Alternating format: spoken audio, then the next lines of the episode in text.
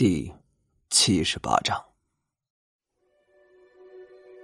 也就在黑狗倒闭的同时，躺在床上的李进的父亲慢慢的睁开了双眼。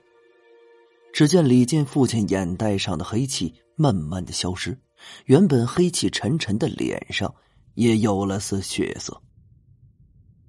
李进父亲张了张嘴，似乎想说些什么话，不过这有气无力的声音。很小，也听不清说了些什么。他动了动身子，似乎是想坐起来，不过最终是由于身子太过虚弱，没能做到。好了，姨父只要醒过来就没什么大问题了。现在他身子虚弱，至少还需要休养一个星期才能下床。表哥，你呀，好好照顾姨父便是。李进父亲的事儿处理完毕。吃过午饭之后，三人便离开了镇子。李想，不知道你有没有听说过一个组织？在开往晋城的高速路上，钱安忽然没来由的问了这么一句。钱安二叔公则是在后排上闭目养神，一双微闭的眼睛里也不知道在想些什么，一路上都没说过一句话。啊，什么组织？灵神会。钱安淡淡的说出了三个字。见李想摇摇头，他继续道：“这灵神会啊，成立于明朝初期，距今已经有五百多年的历史了。现今啊，已经成为了国内乃至世界最大的风水玄学组织。该会每三年举办一次交流会，今年正好是第三年。下个星期的星期六。”便是交流会举办的日子，地址选在距离晋城不远处的江城。钱安说着，看了一眼李想的表情，见其完全不感冒的样子，便不再绕弯子了。呃，我还是直接说吧，这次的交流会，我想邀请你跟我一起参加。在交流会上，你可以见到来自全国各地的风水大师，咱们一起切磋交流，对自身肯定是大有裨益的。呃，你有没有兴趣啊？李想稍微的琢磨了一下，便答应了钱安。作为一个风水师，不可能是孤立的存在于这个世界上。这风水一门呢，不能坐井观天，更不能闭门造车。风水的世界卧虎藏龙，也应了那句老话：“山外有山，人外有人。”这反正啊，自己也没啥事儿。不如跟着钱安去见识见识这来自全国各地的风水大师。得到理想的答复，钱安便不再多言。这汽车一路疾驰，在傍晚时分就到达了锦城。推却了去钱安家做客的邀请，钱安将李想送回了他所居住的地方。离开城中村的时候，一直未说话的二叔公忽然道。小安啊，这个叫李想的年轻人，我总感觉有些不太对劲儿。他身上似乎隐藏着什么秘密。这年纪轻轻就达到了通灵前期修为，这绝对是不可思议的事儿。什么？二叔公的话让钱安吃惊不小。你说他，他现在已经通灵前期了？这前段时间，他才最多是关灵后期的修为。这短短一个月的时间都没有，这就从关灵到了通灵，真是个怪变态的家伙。他的身上应该隐藏着什么秘密，或者背后有一股神秘的力量。你以后啊，要和他多多来往。钱安点了点头，驶离了城中村。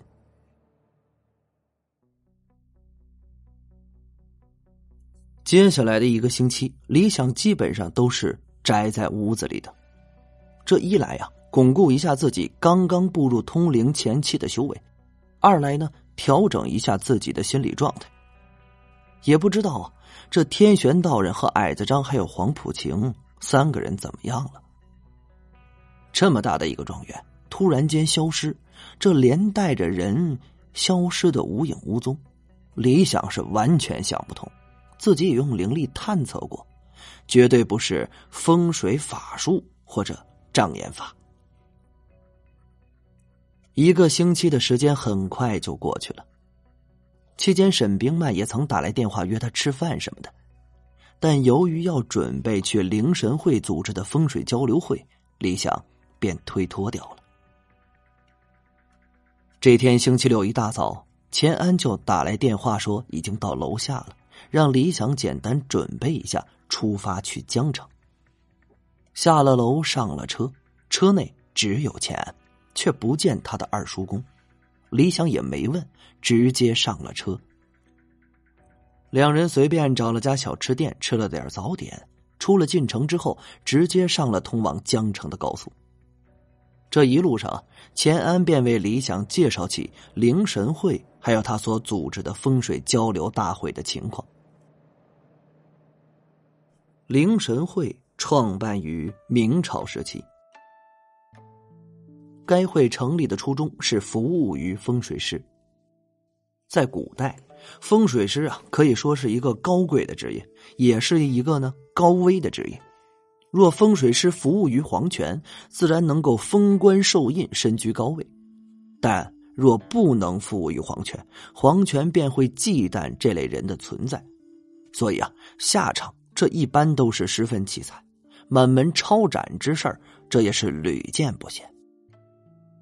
这有些风水世家不愿意替皇权或者官府办事便隐居出世，不再过问尘世之事，一心啊只是潜心修炼，只为能将自己的家族这一直传承下去。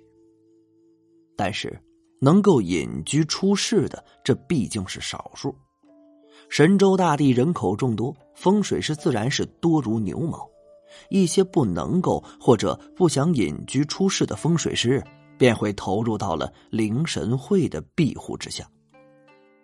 这说是庇护啊，其实大多都是灵神会的编外人员而已。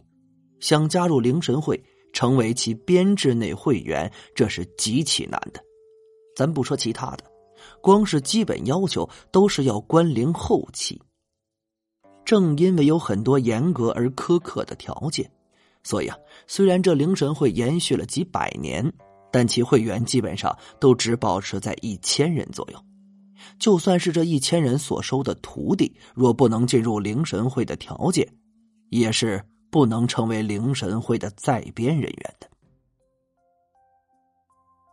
据说啊，成为灵神会会员之后，这有着莫大的好处，但到底是什么好处，除了灵神会会员之外，没有人知道。所以，很多风水师的毕生愿望，这都是加入灵神会，但真正能够进入的，每年不会超过三个。这真正的凤毛麟角。钱安将灵神会的基本情况大致的介绍完，正准备给李想补补风水交流大会的时候，突然这一脚刹车踩到底，身后发出一阵刺耳的声音，之后终于停了下来。这时啊，李想也发现不对劲儿了，心中同时产生了一种极其危险的感觉。这是以前从未有过的。等看清车前的景象后，两人不禁倒吸了一口凉气。原本在高速公路上疾驰的轿车，此时竟然出现在一个山顶的断崖边上，这再往前那么两三米，直接呀就掉进了万丈深渊。这完全不可能啊！两人对视了一眼，同时说出了两个字儿：“幻术。”